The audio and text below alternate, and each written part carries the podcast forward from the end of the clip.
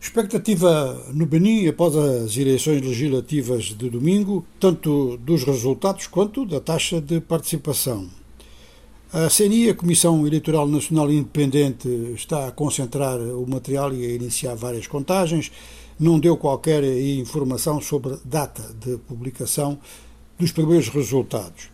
As organizações da sociedade civil, OSC, então tiveram 714 observadores nos locais de voto e, do ponto de vista desses observadores, que é um ponto de vista baseado numa amostragem de entre 600 e 700 locais de voto, acreditam que 45% seja uma taxa de participação aproximadamente real, mas insistem que não são dados oficiais.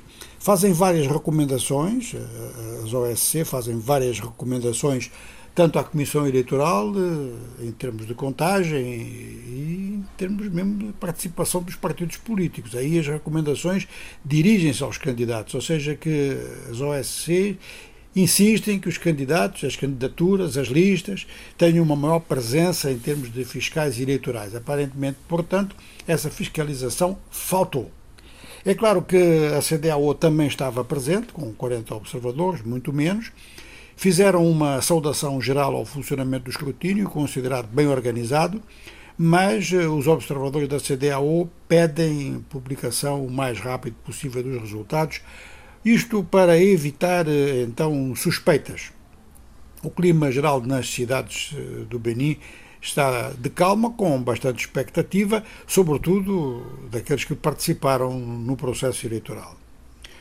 Quanto à Etiópia, então, alguns elementos importantes eh, aparecem, por exemplo, através de pequenas indicações. Uma dessas pequenas, pequenas entre aspas, indicações é a ligação aérea entre Mekelle, a capital da região do Tigre, e a capital federal, Addis Abeba. De repente, os passageiros depararam-se com algumas restrições e só foram informados disso no aeroporto. Então, um oficial informou que pessoas entre 16 e 65 anos não podiam viajar. Quer dizer que só podem viajar crianças, idosos, acompanhantes e casos de urgência médica com documento médico. O governo do Tigre diz que não está na origem destas decisões, desta, destas restrições, e toda a gente lembra que o aeroporto de Mekelle, como outras instalações federais, passaram para o controle federal, portanto, o controle da Isabeba, desde que começou a aplicação do acordo de Pretória.